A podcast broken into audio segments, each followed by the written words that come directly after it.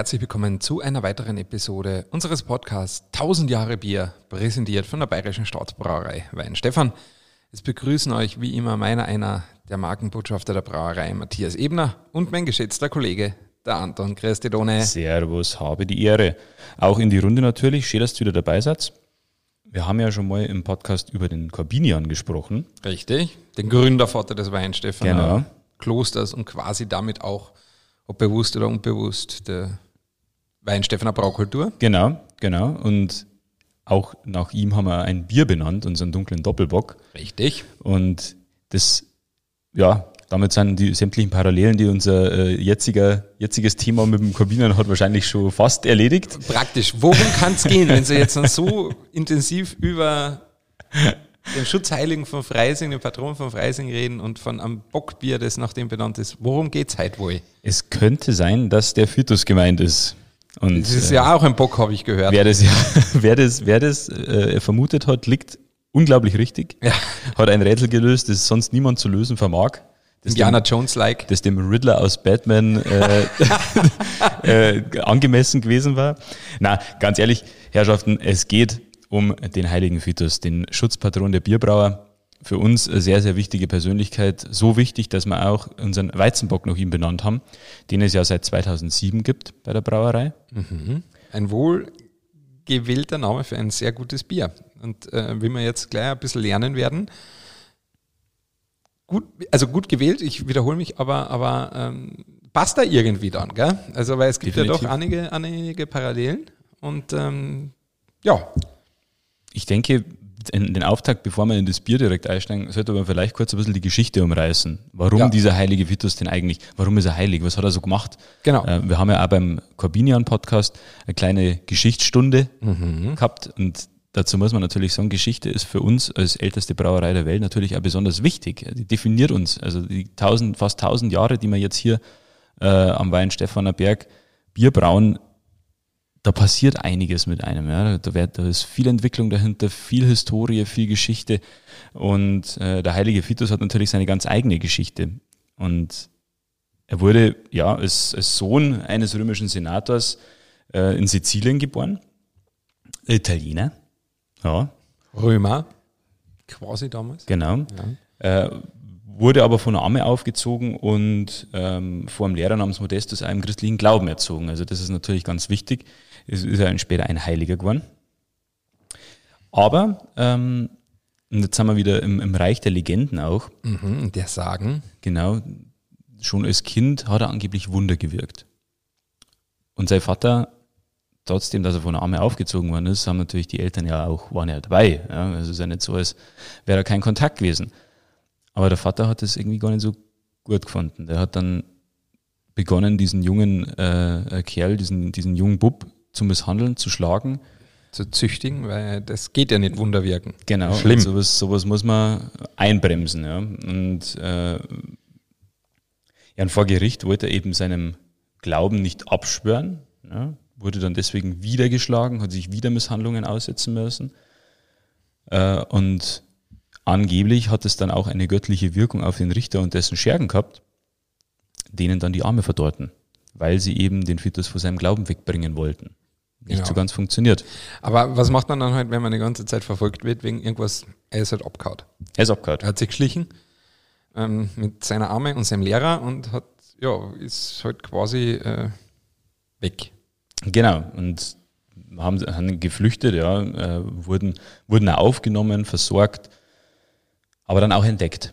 Und der Kaiser äh, Diokletian damals, beziehungsweise wahrscheinlich nicht er selbst, sondern seine, seine Schergen, seine Helfer. Haben quasi noch im Rufen lassen. Genau. Das war nämlich das Interessante. Einerseits haben sie das halt angeblich diese Christen und vor allem wunderheilende Christen, Christen gar nicht leiden können.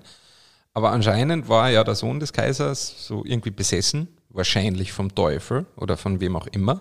Und dann hat, hat er noch einen Vitus quasi schicken lassen, dass der ihm hilft, seinen Sohn von dieser, diesen Dämon oder was auch immer zu befreien. Und das hat der gemacht. Und der hat dann quasi so eine Art Exorzismus da betrieben und hat den Sohn des Kaisers geheilt. Und man könnte meinen, als, als Kaiser, als Ja, Vater, Finde ich super, super, danke. fände man das gut. Ähm, Im Endeffekt war es ein, schön, dass du meinen Burm geheilt hast. ab ins Gefängnis mit dir, weil Wunderheilung geht nicht. Ja, schwere Eisenplatten äh, sollten ihn erdrücken. Den, den Fitus hat nicht funktioniert. Also sie wollten ihn nicht einfach umbringen. Sie wollten ihn aber, aber hochkreativ muss ich auch dazu geben. Also Ja. genau, die schweren Eisenplatten haben sie genommen, dam- damit sie ihn quasi erdrücken. Genau. Hat nicht funktioniert, wegen göttlicher Fügung oder Interference, wie Genau. auch immer. Ähm, einen Löwen haben sie auf ihn gehetzt. Der ist dann zu einem zahmen Hauskätzchen geworden und hat sich anscheinend zu, zu Fitus ähm, Füßen gelegt und geschnurrt. Dann wollten sie ihn mit dem heißen Öl durchkochen, braten, umbringen. Hat auch nicht funktioniert. Er ist da ausgestiegen aus diesem Ölbad, wahrscheinlich sogar noch mit einem Peeling. Ja, Ja, klar. nehme ich an. Und ähm, ich, kann, ich kann Geschichte gut erzählen. Gell? Ja, das ist, das ist ja. Und dann, dann hat man anscheinend noch ähm, ihn auf eine Streckfolterbank tun wollen und den da zu foltern. Und ein Blitz hat in diese Bank eingeschlagen und die kaputt gemacht. Also quasi alles, was sie probiert haben, lauter Sage, hat nicht funktioniert. Sie, sie, sie wussten jetzt nicht, wie, was sie machen sollen. Wie sollen sie ihn umbringen? Genau, und die Entscheidung wurde ihnen dann aber quasi abgenommen. Weil, und wir bleiben in der Legende natürlich, äh, Engel zu ihm kamen, ihn gerettet haben und nach Lukanien brachten, wo er und seine Märtyrer zusammen einen sanften Tod im Gebet starben. Ein Traum für, für jeden, jeden Heiligen, der Wunder wirkt. Ein Traum für jeden, der vorher wochenlang gefoltert worden ist. genau, aber ja, also so. Das ist die Legende. Ich meine, dieses, das ist- das ist die Legende. Wir wissen Ja. alle, ähm, dass es, dass diese, diese, diese Stoffe aus den Legenden sind meistens irgendwo irgendwie einen wahren Kern bezüglich äh, gewissen Einsatzes gehabt haben. Ähm, ob jetzt die Engel da runtergeflogen sind mit ihren Flügel und sind zurückgeflogen haben, ja, das, man kann Lass mal, lass mal jetzt mal dahingestellt. Ich will jetzt niemandem da irgendwie was, was, was unterstellen, dass etwas nicht stimmen würde. Aber ich sage natürlich, das könnte auch der Stoff eines äh, guten Marvel-Filmes sein. Definitiv, äh, definitiv. Captain Fetus. Das, die, die, aber wie es wie es so ist im Glauben, ähm, dieses Martyrium, das er ausgestanden hat, führt natürlich dann auch zu einer Verehrung. Ja. Ähm, und in den weiteren Und Jahren. solche Geschichten haben sich damals halt natürlich dann verbreitet und, Genau. und für, für äh, war natürlich ein Werkzeug dem, der, der christlichen Missionierung Absolut. in ganz Europa. Absolut. Und entsprechend hat sich dann in den weiteren Jahren, Jahrhunderten danach, diese Verehrung des Fitus fortgesetzt. Nach ihm wurden Kirchen benannt, Klöster in Sizilien, seiner Geburtsregion. Gan- in ganz Europa. In ganz Europa, Ich meine, genau. im Deutsch heißt der Fitus ja Veit, der heilige Veit, Genau. Sankt Veit. Und ähm, zum Beispiel in meiner Heimat Kärnten gibt es ein Sankt Veit, also eine ganze Ortschaft, eine ganze Stadt, die Ja. nach ihm benannt ist. Wie du schon gesagt hast, Klöster, Kirchen, äh, Also- Ortschaften. Äh, also ist in, allein in Deutschland über 1000 Kirchen, die den Namen tragen. Also Ja. Veit, Fitus, wie auch immer. Ja. Also äh, das zeigt, was für eine Bedeutung dieser heilige Fitus auch außerhalb dieser Brauwelt hat, sage ich jetzt mal. Also natürlich Schutzpatron der Bierbrauer, klar. genau. Aber auch welche Bedeutung er einfach im Glauben Ja, hat. genau. Also er ist einer der, ähm, wie nennt man das, 14 Nothelfer? 14 Nothelfer. Ja. Also er quasi wird dann auch angerufen, wenn man, wenn man gewisse Beschwerden hatte. Ja. Ähm, das, das war auch eine, eine der, der Aufgaben des Heiligen Fitus. Also ähm, man hat ihn äh, angerufen als einer der 14 Nothelfer bei Krankheiten wie Epilepsie, Tollwut oder beim Schlangenbiss. Ja. Und ähm, Genau. Und er galt dann aber auch, wie gesagt, als Patron der Bierbrauer, Winzer aber auch, unsere Kollegen aus dem Wein und äh, Apotheker und Bergleit. Ja. Ist manchmal echt sehr interessant, wie, wie diese, diese Schutzpatrone zu ihren Fachgebieten kommen. Ähm, aber ja, das, das war so das, wo es dann bei ihm gelandet ist. Und hat ihn dann halt dementsprechend verehrt. Man hat ihm auch einen Ehrentag gegeben, den 15. Juni. Und ähm, der wird vor allem, was ich gelernt und gehört habe, auch vor allem im, am Balkan äh, sehr gefeiert. Also da wird er auch sehr geehrt und auch dieser 15. Juni ist dort ein, ein, ein großer christlicher Feiertag oder ein Feiertag, aber halt etwas, wo man den Heiligen Feind Ja. ehrt. Also ähm, bis heute ist quasi der, der Vitus noch halt seine Legende beziehungsweise sein Impact, sage ich jetzt mal, auf unsere Kulturgeschichte natürlich noch nach. Absolut. Und das, das sieht man ja auch an der Verbindung, die dieser Fitus äh, mit Freising hat. Tatsächlich. genau. Das hat nämlich gut gepasst, weil in Freising ähm, ist der Fitus, der Veit, auch durchaus äh, ein Thema gewesen. Und zwar hat schon der Freisinger Bischof Hitto dem Heiligen Veit ein, ein kleines Kloster gewidmet, das am halben Weg zwischen dem Domberg und dem Weihenstephaner Berg liegt. Also das ist für die Leute, die sich hier in Freising auskennen, wo heute der Lindenkeller ist. Also das ist heute ein Theater, Veranstaltungsort und Biergarten und Café. Genau. Und ähm, das ist wirklich genau ziemlich auf der Mitte zwischen dem Domberg und dem Weinstephanerberg. Also von beiden sage ich jetzt mal gute 500, 700 Meter weg. Und ähm, da war halt dieses, ähm, ja, ein, ein Säkularkanonikerstift dem Heiligen Veit gewidmet gestanden, bis 1803, bis zur Säkularisation. Ja. Und äh, das war quasi vom Weinstephaner Kloster, vom Benediktinerkloster hier am Berg, der, das Nachbarkloster, kann man sagen. Also wirklich, es sind fünf Gehminuten oder was, was gehen wir ja, ja. Wenn es sind, ja. ja. Und, ähm, also ungefähr zwei Fitus. Zwei, ja. voll sportlich. auf dem Weg zwei Fitus trinken, gell? Ja. Und zurück müssen wir ja noch. Ja, ui, ja, Aber ja, nein, genau. Okay. Also es ist, es ist eine kurze Distanz. Es ist eine kurze Distanz. Und, ja, aber das Stift ist halt 1803 abgebrochen worden im Rahmen der Säkularisation und existiert seitdem nicht mehr. Man kann es in ein paar Sachen in Freising noch erkennen, dass der heilige Fitus, der heilige Veit noch Einfluss hatte. Also es gibt ähm, entsprechend noch gab es das Veitstor, das ist auch dort praktisch um die Ecke gestanden genau. bei der damaligen Stadtmauer. Ähm, und äh, da ist heute die Adlerapotheke beziehungsweise das Kalitos, auch eine berühmte, berüchtigte eher Studentenkneipe. Und bis 1803 war ähm, oben das das Veitstift. Das Veitstift war aber eines der drei Pfarreien von Freising, die ja. dann alle in St. Georg aufgegangen sind nach der Säkularisation, also die drei Freisinger Pfarreien. Aber ähm, genau, das äh, war eine eigene oder eine der drei ähm, Pfarreien. Und bis man schaut, schwuppdiwuppdiwupp, 200 Jahre später. Nicht einmal. ja. Warum gibt es wieder etwas Berühmtes nach dem Fitus in Freising? In 2007 haben wir unseren damaligen neuen aber natürlich auch ein bisschen wieder auferlegt. Wir hatten auch schon davor mal einen Weizenbock. Aber 2007 haben wir wieder einen, einen Weizenbock in unser Hauptportfolio, in unser Ganzjahresportfolio aufgenommen und haben ihn in bester Weinstefaner Tradition nach einem Heiligen, einen katholischen Heiligen benannt, so wie unser dunkler Doppelbock nach dem Gründervater Corbinian benannt ist, haben wir uns gedacht, na ja, wenn schon das Nachbarkloster dem heiligen Fitus gewidmet ist, ja, der noch dazu der Patron der Bierbrauer ist und der heilige Fitus auch eine gewisse Vergangenheit hier in der Region hat, dann nennen wir heute halt einfach unseren Weizenbock, den neuen, auch Fitus. Fitus. Ja. Genau. Und heute, 15 Jahre später, wenn man nach dem heiligen Fitus oder wenn man nach dem Fitus fragt im Ausland. Ja, oder googelt oder googelt, dann. Kann, kann gut sein, da statt ein Wikipedia-Eintrag über den heiligen Vitus äh, ein Bier erscheint. Ein Bier erscheint. Was ich persönlich eigentlich ganz cool finde. Also ich glaube, wir können uns nicht beschweren. Nein. Was äh, aber auch äh, der, der Hintergrundgedanke war bei diesem Bier, ein Weizenbock, also der Vitus hat ja 7,7 Prozent, da kommen wir aber gleich noch drauf.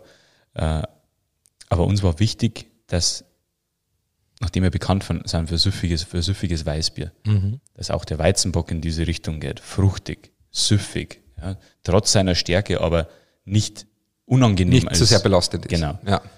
Weil, wie gesagt, Bockbiere haben oft, und das gehört auch zum Stil, also das ist ja nichts Negatives, oft einen sehr süßen Charakter, ein bisschen ein, vielleicht sogar vor allem die dunklen Bockbiere, ein bisschen einen öligen Charakter, der, der vom, vom, vom höheren Alkoholgehalt herkommt. Ähm, also das, das gehört durchaus zur Stilistik. Wir haben jetzt dann aber unseren Weizenbock ein bisschen, sage ich jetzt mal, ähm, ja, süffiger interpretiert. Also wir sind jetzt beim Vitus hergegangen. Also mit 16,5 Grad Plato hat er eine Stammwürze eines Einfachbocks. Ja? Also kein Doppelbock, sondern quasi ein Einfachbock. Haben aber trotzdem aufgrund unseres Brauverfahrens und unserer Fokussierung auf die Süffigkeit den Vitus auf bis zu 7,7 Prozent Alkohol vergoren. Also das bedeutet, dass wir in unserer Rezeptur und in unserem Brauverfahren eigentlich Vollgas uns darauf fokussieren, das Bier so hoch entzuvergären wie möglich und ihn dadurch sehr süffig zu machen. Also dass kein, kaum Restzucker drinnen bleibt, ja, was das Bier sehr ein bisschen schwerer und mastiger auch macht, sondern dass wir den Zucker einfach komplett ausgären und dadurch wirkt der Vitus vor allem hinten raus im Abgang ein bisschen trocken im Vergleich zu anderen Bockbieren. Aber das macht ihn natürlich auch süffiger, aber halt auch gefährlicher. Oh ja. ja also ähm, wir, wir gehen da verschiedene Aspekte im Brauprozess ein. Ähm, also zum Beispiel ein wie gesagt, ist ja ein hoher Vergärungsgrad mit unserer Weißbierhefe.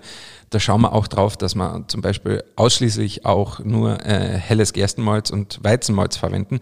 Also jetzt vor allem keine, keine dunkleren Malze, das macht das Bier einfach ein bisschen heller. Es ist ja auch offensichtlich heller als unser, unser Weißbier. Ja. Aber ähm, durch das, dass wir da halt einfach hellere Malze verwenden, ist es auch, sage ich mal, äh, ein bisschen trinkbarer. Es wirkt dadurch ein bisschen schlanker. Ähm, und natürlich auch schauen wir durch ein spezielles Maischprogramm, dass wir so viel vergehrbare Zucker wie möglich kreieren, die dann später die Hefe verstoffwechseln kann. Und auch bei uns bei der Gärung im Gärkeller, der Vitus braucht ungefähr einen Tag länger natürlich, weil er einfach mehr Zucker hat, den die Hefe verstoffwechseln und vergären kann. Ähm, auch im Keller lassen wir ein bisschen länger liegen, lassen wir ein bisschen länger reifen als das Hefeweißbier. Also er ist praktisch der große Bruder, sagen wir jetzt einmal, von, von unserem Weißbier. Ähm, ist auch dementsprechend ähm, ja, aromatischer als das Weißbier. Ähm, das hat jetzt nicht unbedingt damit zu tun, dass mehr aromabildende Stoffe ähm, gebildet werden, das auch, ja, aber ähm, der, der Eindruck vor allem dieser Fruchtigkeit der Banane, die ja sehr bekannt ist, aber auch dieser das gewürznelkenartige ja. Aroma, wird durch den höheren Alkoholgehalt des Bieres wird er ein bisschen verstärkt. Und dadurch wirkt er auch in der Sensorik, also wirkt er auf den Trinker auch ein bisschen intensiver. Was mir am Vitus besonders gut gefällt, ist im Abgang. Ich habe ja schon gesagt, er wirkt ein bisschen trocken. Also weil er halt sehr gut entvergoren ist. Ähm, dadurch nicht so süß und mastig wie vielleicht vergleichbare Bockbiere. Aber dadurch bekommt er auch so eine leichte Aprikosennote mhm. im Abgang. Und das ist halt einfach sensationell. Und diese leichte Fruchtigkeit im Abgang, das kreiert halt einfach dieses, wow, jetzt möchte ich noch einen Schluck nehmen, weil es halt einfach eine sehr komplexe Fruchtigkeit ist, ein sehr komplexes Bier ist, aber trotzdem leicht zu trinken ist. Ja. ja. Ja. Und die 7,7 Prozent Alkohol, die schmeckst du einfach nicht. Ja.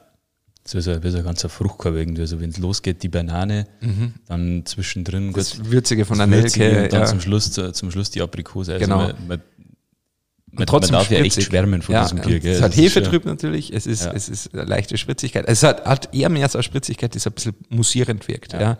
Also es ist so ein bisschen leicht prickelnd am Gaumen. Ja.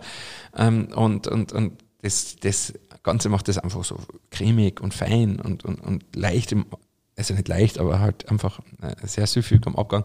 Und da muss man halt trotzdem jetzt auch sagen, so schön das Bier ist und so tolles Bier ist, du musst extrem aufpassen beim Trinken, weil die 7, 7 Prozent, also das ladet, das Bier ladet halt auch ein, dass du das im Sommer im Biergarten trinkst. Ja. Und das ist halt das Problem. Auf einem Kabinen Doppelbock im Sommer im Biergarten kommen nur wenige Leute auf die Idee, das zu trinken. Wahrscheinlich Genießer, die das Bier wirklich sehr gern haben, egal welcher Jahreszeit. Weißbier.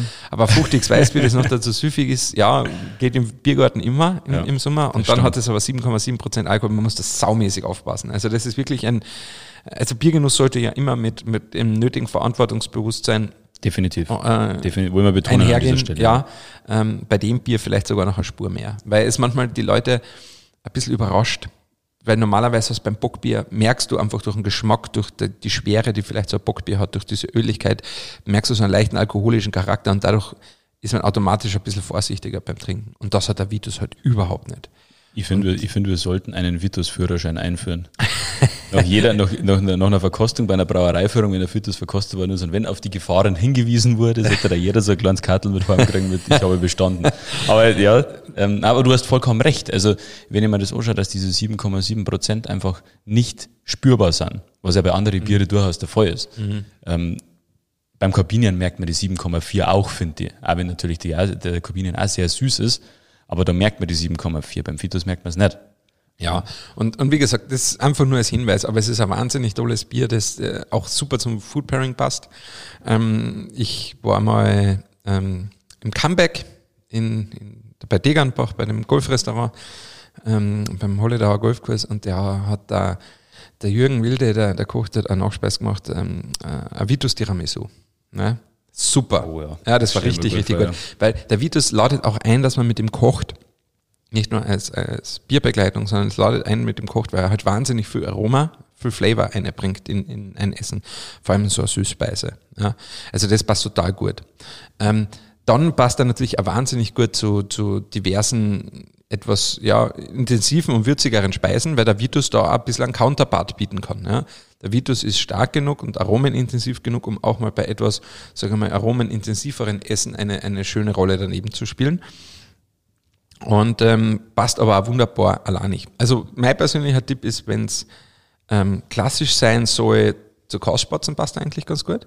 Ja, finde ich. Äh, weil Kastspatzen sind auch intensiv und kräftig und der Vitus bringt eine fruchtige Komponente in das Essen eine. Ähm, oder auch zu Teiggerichten. Also ich finde also diese fruchtig intensiven, scharfen, cremigen Teiggerichte, Oh ja. ähm, da passt der Vitus halt auch super, weil er ein bisschen das ablöscht. das ausgleichende ja, Element genau, er ist ein ja. ausgleichendes Element dazu. Ähm, also ja, äh, man, es empfiehlt sich auf jeden Fall beim Vitus immer was dazu zum Essen. Ja. Also ich habe nur einen Geheimtipp, und zwar von, von meiner Chefin, von der Karin. Die hat nämlich ein, ein unglaublich starkes Weizenbock-Parfait gemacht. ah, du, das, das Rezept, was auf der Homepage ist. Genau, Ja. genau. An dieser Stelle der kurze Hinweis. Ähm, wenn ihr das noch nicht gesehen habt, bei uns auf der Website weinstefaner.de unter der, unter dem Vitus haben wir ein Rezept für ein Weizenbock-Parfait. In, Im Sommer ein absoluter Traum. Und relativ Schön, einfach zu schön, machen. schön kühl und Ja. dann ist ein richtig erfrischendes, Oh, ja. fruchtiges äh, Nachspeise. Sehr, ja. sehr empfehlenswert. Mhm. Genau. Aber wir haben ja auch ein, ein, ein passendes Glas dazu, was Ja. das Gesamterscheinungsbild äh, abrundet. Genau. Jetzt mal. Und das, da, man, man kennt ja diese, diese Fitus-Darstellung, also wir kennen es natürlich, Ja. ihr daheim, äh, wir versuchen es euch jetzt zu beschreiben, Ja. aber es bietet sich an, eine Flasche Fitus oder das passende Glas dazu zu kaufen. Richtig.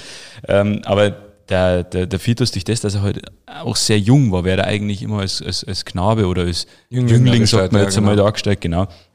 Vornehm gekleidet, gelocktes Haar, manchmal mit Hut ähm, und als äh, Schutzpatron der Sachsen und Böhmen trägt er zuweilen einen Hermelinmantel mit Krone und Reichsapfel. Äh, das, ja, manchmal mit Palme und Schwert dargestellt. Es gibt ein paar verschiedene Darstellungsarten, ja. Ähm, aber eine, was- auch noch ein bisschen auf sein Martyrium hinweist, ist das, dass er noch ab und zu äh, unbekleidet in einem Kessel sitzt. Ja. Also es gibt ein, auf vielerlei Arten und Weisen. Wir haben auf unserem Glas äh, und auf unserer Flasche eine dieser geläufigsten Darstellungen drauf, sage ich jetzt einmal, auch als Jüngling natürlich. Ähm, und wie das genau ausschaut, schaut euch einfach auf unserer Website an. Da haben wir auch einen kleinen Artikel noch einmal zum, zur Geschichte Genau. von Fitus. Genau, Ja, wenn er ein bisschen also wer das- tiefer einsteigen will. Genau, wer noch ein bisschen tiefer einsteigen will. Ähm, und ähm, vor allem mir ist wichtig zu erwähnen beim Glas, wir haben da ein, ein sehr bauchiges Weißbierglas Mhm. mit, mit einem doch relativ dünnen Glas für ein Weißbier äh, verwendet. Und zwar hat das bauchige Glas die Aufgabe, dem Vitus den Raum zu geben, um sein fruchtiges Bouquet im Glas aufzubauen. Also wenn man die ersten beiden Schlucke runtergenommen hat, also das Vitusglasel wirkt ein bisschen wie so ein Bordeaux-Weinglasel. Ne? Und diese Glaseln hat man ja auch, damit quasi dieser fruchtige, komplexe Rotwein äh, in diesem bauchigen, runden Glas genug Ja. Luft, genug Raum hat, um das Bouquet auszubauen. Und wenn man dann hineinriecht, damit man das sehr intensiv wahrnimmt.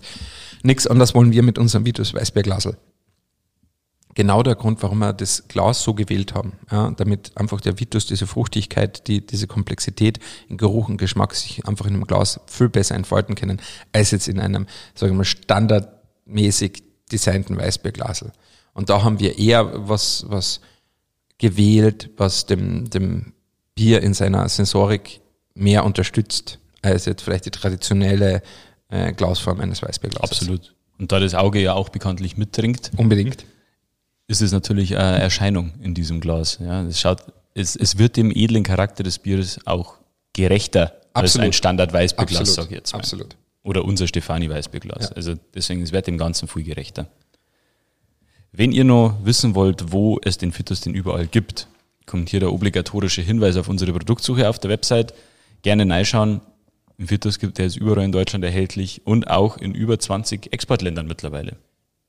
Ja, wahrscheinlich sogar mehr. Also, ich würde fast sogar schon sagen, sind es vielleicht sogar schon 30. Haben wir die schon? Oh ja. Ja, Daumen mal Bi hätte ich das schon behauptet. Ja. Ähm, kleiner Fun Fact am Ende. Ähm, der Toni weiß es, deswegen brauchen wir da jetzt nicht dieses Spiel spielen. Toni, weißt du übrigens, äh, wo, wo äh, der meiste Vitus ausgeschenkt wird? Ähm, deswegen sage ich es einfach gleich. Es ist so, dass wir ein Lokal international haben, das schenkt am meisten Vitus aus. Das schwenkt sogar mehr Vitus aus als das Preisstöber hier in Weinstefan im Jahr. Und das ist in äh, Redwood City. Ähm, und zwar in, in äh, warte, jetzt, das muss ich jetzt nochmal nachschauen, nicht, dass ich das äh, äh, nochmal falsch sage. Ähm, Genau, Redwood City, das ist südlich von San Francisco in, in der Bay Area und das ist das sogenannte Gourmet-Haus Staud. Das ist von deutschen Auswanderern gegründet worden. Ich glaube, wird jetzt in der dritten, vierten Generation geführt. Und der Volker Staud, der, der Eigentümer, äh, ist ein riesiger Vitus-Fan, hat äh, in dem Vitus immer am Hahn, dem gibt's es das ganze Jahr lang vom Fass. Und der ist nachweislich der größte Vitus-Account, also das größte Vitus-Lokal der Welt, wo am meisten Vitus ausgeschenkt wird. Also wer mal in, in der Verlegenheit ist, in San Francisco Umgebung zu sein oder vom äh, Flughafen San Francisco wegzufliegen, das ist nur 20 Minuten vom Flughafen weg, ja, ähm, sollte im äh, Gourmethaus Staud in Redwood City mal stehen bleiben und dort ein Vitus trinken. Ähm, dann hat er nämlich den, den Platz gefunden, wo am meisten Vitus weltweit verkauft wird. Perfekte Beschäftigung für einen vier Stunden Overlay in San Francisco. Ja, echt mal. Also ganz ehrlich, außergehen, Uber schnappen, äh, ja. zum Staatsgourmethaus fahren, ähm, an Vitus vom Fass trinken, ähm, dort eine Kleinigkeit essen und dann wieder zurück zum, zum Flughafen. Super. Ja. ja. Das habe ich auch gemacht, glaube ich, das war mein zweiter USA-Trip. Da war meine letzte Station San Francisco und bin ich quasi von San Francisco vom Hotel rechtzeitig mit, mit dem Uber zum, zum Volker gefahren. Dann war ich dort mein Lunch einnehmen, drei Vitas getrunken. Dann bin ich am Flughafen gefahren, Check-in, eine in Flieger, die elf Stunden oder so von San Francisco nach München heimgeflogen, habe ungefähr die Hälfte davon geschlafen. Schlafen über der Baby, genau. Vitas sei Dank. ja, ja ähm, und mit dem, mit dem Vitus-Schlaf äh, kann man diese Episode auch beenden. So ist es, ja. Vielen Dank fürs Zuhören zu, bei dieser kleinen Geschichtsstunde einen Ausflug in die, in die heiligen Geschichte der Brauerei. Geschichts- und Bierstunde, ja. Genau. Ähm, ja, wir hoffen, es hat euch gefallen äh, und freuen uns darauf, wenn ihr beim nächsten Mal wieder dabei seid. Vielen Dank fürs Zuhören. Bis bald. Servus. Euch.